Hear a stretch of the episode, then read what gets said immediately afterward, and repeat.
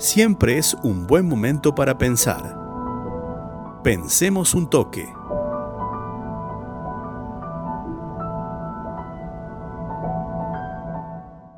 Como todos los meses nos visita Marcelino Gasewi de Al Toque Deportes para traernos la actualidad del mundo deportivo, pero desde la perspectiva de los negocios.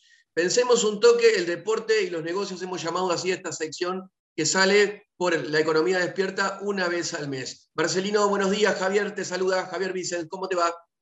¿Qué hace, Javi? Buen día para vos, para toda la audiencia de la economía despierta, de Altoque Radio. Así es, un placer estar con usted en esta tercera entrega de Pensemos eh, un Toque, versión deportiva, junto al Toque de Deportes. Y hoy vamos a hablar de algo que consumimos mucho, que son las plataformas de streaming. Ajá. Eh, la batalla de las plataformas de streaming en el mundo deportivo, Javi. Em, vamos a meternos un poquito en esto porque en este último tiempo, y más que nada se vio profundizado durante la pandemia, son cada vez más las plataformas de streaming que uno hoy tiene acceso. Eh, empecemos a nombrar Netflix, eh, Disney Plus, Star Plus, HBO Max, Amazon Prime, eh, la de Paramount, etcétera, etcétera, cada vez más. Ahora, en Estados Unidos, donde es la meca del consumo y de las producciones, ¿sabes cuántas plataformas de streaming en este momento hay? Te, invito a que juguemos un poquito. Me imagino que debe haber unas 20 por lo menos. Bueno, te quedaste un poquito corto, el 20%. 100 servicios de streaming por suscripción. 100. Hay actualmente 100. 100 por suscripción. Es decir, que la gente para poder observar y ver el contenido se tiene que suscribir y pagar. Esto ha hecho que, por ejemplo, Netflix es eh, la número uno en, hace dos meses, un mes y medio, pierda 200.000 suscriptores por la gran variedad que hay. Pero también otro dato interesante, Javier, que el 80% de los consumidores, estamos hablando de Estados Unidos, esto se desparrama a nivel mundial, ¿no? Eh, quieren mirar el deporte en los canales tradicionales. Es decir, se suscriben, tienen plataformas, pero ellos quieren consumir el fútbol, el béisbol, el básquet, el fútbol americano, los Juegos Olímpicos, el Mundial, por eh, la TV por aire o por el, cable. Eso por el vivo, ¿no? Por el vivo, por la tradición de sentarse en el sillón con una cervecita, con una pizza. Digamos, no es lo mismo ver así el, el deporte que en una tableta, en un celular. Pero acá empieza a aparecer algo muy interesante, porque las OTT, que así son llamadas, over, the top, eh, son eh, cada vez más presentes en lo que es la, generación de, contenido deportivo, ya sea en vivo o a través de documentales. Tenemos OTT puras como Netflix, como Amazon Prime, como Dazón. Dazón es una británica que opera en más de 200 países y es llamado el Netflix del deporte, son puras, es decir, nacieron como streaming, son plataformas de contenido en línea. Ahora, los canales tradicionales, por el mercado, por las empresas, por los organismos deportivos, cada vez más tienen que empezar a adaptarse y están empezando a ofrecer el streaming. Entonces, canales como por ejemplo ESPN, tuvo que tener ESPN Plus o Star Plus, las cadenas norteamericanas ABC o la NBC tuvieron que crear sus plataformas, lo mismo que Sky News, lo mismo que la Fox. Es decir, son canales tradicionales de TV por cable, TV por aire, que se tienen que adaptar a lo que el mercado hoy impone, a pesar de ese número que te dije, que el 80% de los televidentes o de los consumidores prefieren verlo por la televisión común. ¿Y qué se consume? Documentales mencionabas vos. ¿Qué tipo de documentales, por ejemplo? Y documentales, por ejemplo, y ahí va a llegar a eso. Hoy tenés plataformas que te ofrecen deporte en vivo y tenés eh, plataformas como Netflix que solamente te ofrece documentales del deporte. Por ejemplo, Netflix eh, acaba de filmar eh, por una temporada más la sexta temporada de la Fórmula 1. Tiene un vínculo directo con la máxima categoría del automovilismo mundial, un contrato bastante oneroso, donde se queda con los derechos para meterse en el mundo de la Fórmula 1 y hacerlo documental. Lo mismo pasó con el tan conocido eh, documental de Michael Jordan, de Michael Jordan, perdón, eh, El último baile, en plena pandemia, con un apagón deportivo impresionante, eh, el documental de Jordan fue lo más visto en ese momento, que fue producido por ESPN, que en ese momento no tenía a Star Plus, junto a Netflix, documentales, pero también empiezan a aparecer opciones del deporte en vivo. ¿Por qué? Porque las federaciones empiezan a vender sus derechos a las plataformas. Escuchate este dato, Javier. La NFL, que es eh, el fútbol americano, que es la organización que nuclea el fútbol americano, que es el deporte más importante de Estados Unidos, acaba de vender sus derechos a distintos broadcasters. Es decir, a la ACBC, a ESPN, a Fox, a la NBC y a Amazon Prime. Y Amazon Prime, de todos estos que te nombré, es la única OTT, es decir, la única eh, plataforma de streaming. ¿Sabe por cuánto lo vendió? Por 110 mil millones de dólares. ¿Cuánto? 110 mil millones de dólares por 10 años. ¿Qué hace la NFL? Empieza a distribuir por distintos canales, no va uno solo, sino que va a distintos canales, estamos hablando de Norteamérica, pero con Amazon, ¿qué eligió? Le vende los derechos y en Estados Unidos es muy conocido para los que les gusta el deporte y particularmente este deporte, todos los jueves por la noche se juegan 15 partidos de la NFL, se paraliza Estados Unidos para ver los partidos de la NFL. Eso se lo quedó Amazon Prime, ni se lo quedó Fox, ni se lo quedó NBC, ni se lo quedó ESPN, se lo quedó Amazon. Ahora tuvo que hacer un acuerdo con una televisora local para transmitirlo por televisión, por esto que te dije, el 80% de la gente lo quiere ver en la televisión. Ahora, eso una OTT, eh, es un streaming, quien se queda con esto. Por eso te digo el deporte en vivo. Por ejemplo, otro dato más, la Liga Española de Fútbol. Acaba de invertir por ella ESPN Plus 1.400 millones de dólares para quedarse con los derechos por ocho años, para transmitir al Real Madrid, al Barcelona, al Atlético Madrid, no solamente los partidos de la liga, sino todo lo que es la cuestión entre telones de la liga, entrevistas exclusivas, informes, más allá del partido en vivo, pero en este caso ESPN. Y acá aparece otra, por ejemplo, y te voy tirando dos o tres datitos más. Peacock es la plataforma de streaming de la NBC, la cadena norteamericana, que como te decía recién, se tienen que adaptar al mercado crean una plataforma específica, se llama Peacock, y acaba de hacer un acuerdo por cinco años para alojar los contenidos de la lucha libre profesional, un deporte que acá no es tan visto, pero que en Estados Unidos y México es muy consumido, la lucha libre, por mil millones de dólares en cinco años. Estamos hablando de, números eh, extraordinarios para quedarse con los derechos deportivos. Ahora, ¿Qué pasa también en este juego? Estamos hablando de cadenas televisivas que se quieren quedar con los derechos de los deportes, pero aparece también situaciones como OTT, plataformas de streaming, que quieren empezar a quedarse con el deporte en vivo. Y aquí aparece, por ejemplo, HBO Max, que nosotros la conocemos acá porque eh, hace muy poquito acaba de, de, lanzar la serie de Bilardo, muchos recordaremos, hablando del deporte, muy promocionada, con cuatro capítulos, eh, que te eh, ofrece distintos contenidos. Bueno, acaba de comprar los derechos en Estados Unidos, por ejemplo, para transmitir todos los partidos de las selecciones nacionales de fútbol. Fútbol masculino mayor, fútbol femenino y los fútbol de las categorías juveniles, tanto femenino como masculino, para transmitirlas en vivo. Entonces, aquellos norteamericanos que quieren ver la selección de su país, la tienen que ver a través de HBO Max.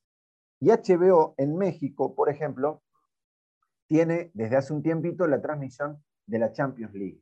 Es decir, HBO, todos sabemos que produce un contenido, nace con el contenido no deportivo. Ahora, ¿qué están viendo? Que los fanáticos del deporte cada vez más requieren de plataformas específicas.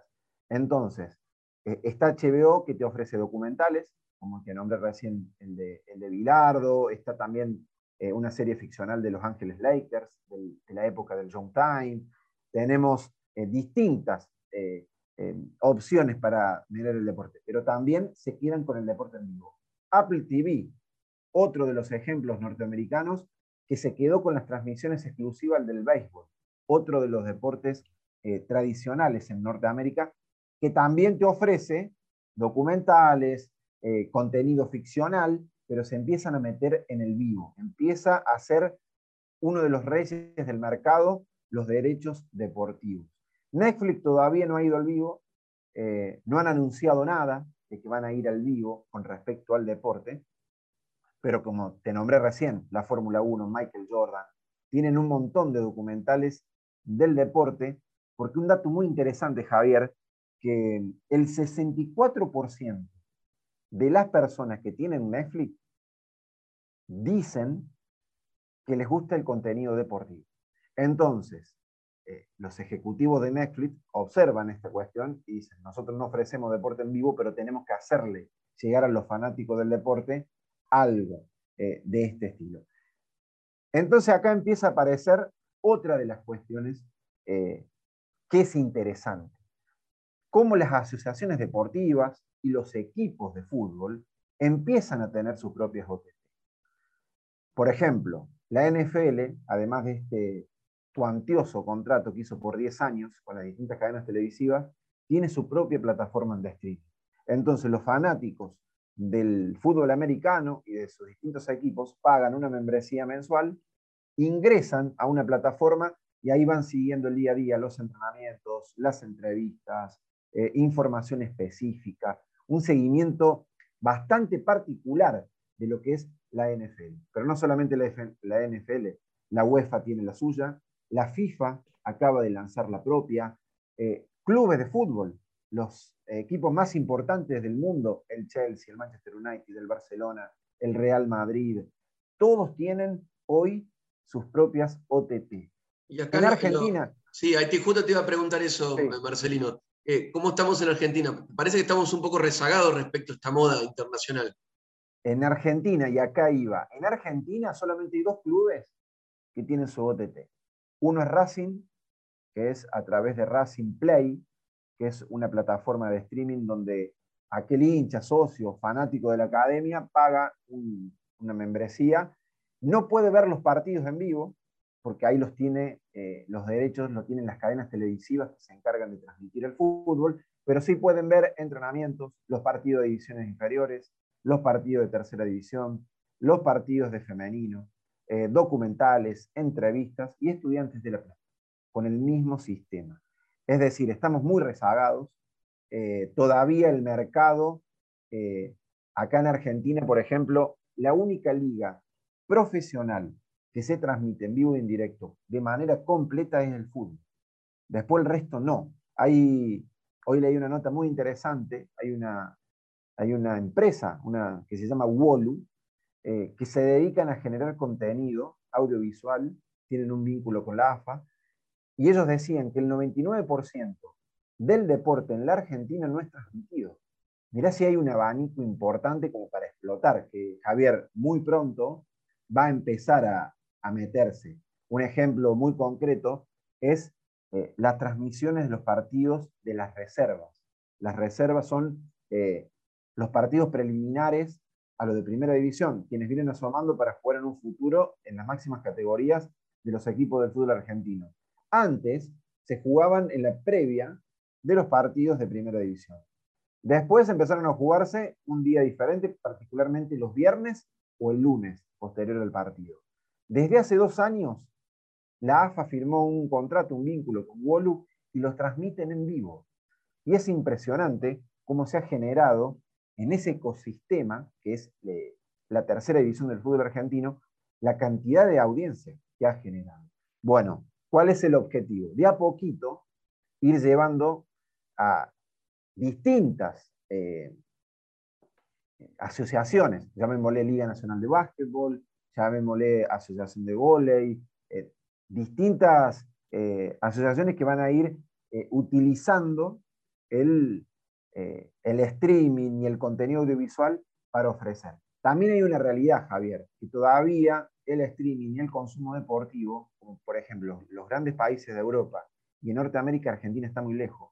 eh, y, los deportes que hay en Argentina no se, no se asemejan a lo que es la competitividad eh, como el norteamericano, por ejemplo. Acá tenemos una liga muy fuerte, que es la futbolística, donde te reúne la, mayor de las pasiones, pero en Estados Unidos tenés la NFL, la NBA, el béisbol, el hockey sobre hielo, el mismo fútbol, que te genera otros ingresos, otras audiencias, son otras realidades. Otra realidad en cuanto a tamaño del mercado, por supuesto, también porque la cantidad de habitantes es mucho mayor. Muchísimo mayor, eh, muchísimo más el consumo de Internet. Las, las, personas, también otra de las cosas, cuando preparaba el informe, la mayoría de las personas tienen acceso a Internet. Entonces eso también te marca de por qué este es un mercado mucho más amplio. Y para cerrar y para tirarte eh, también algo del país, acaba de firmar un acuerdo la AFA con Amazon Prime, una de estas OTT que te estoy diciendo, y el Grupo Octubre, eh, dueña de la emisora que nosotros retransmitimos, que es AM750, eh, cuyo presidente, dueño es Víctor Santa María, el, gremialista, acaba de firmar un, contrato con la AFA por 900 millones de dólares. 900 millones de dólares. ¿Sabes para qué? Van a hacer un reality de la selección argentina en el Mundial de Qatar.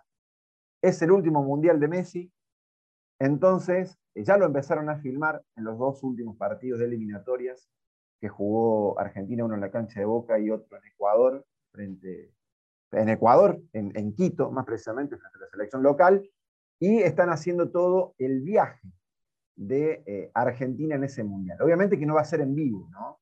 Lo que están esperando es una buena participación eh, mundialista de Argentina, el último mundial de Messi, obviamente que tuvieron que tener la autorización de Messi, en primer lugar, por encima de la de Tapia. Digamos, Tapia dijo sí, pero primero veamos qué dice Messi. Dijo, Messi dijo sí, entonces va a haber un seguimiento especial de la selección en Qatar.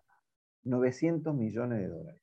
Esperemos, que, sea, que sea una serie de varios capítulos el reality. Exactamente. Bueno, por eso, digamos, esto es una apuesta total, esperando por el resultado.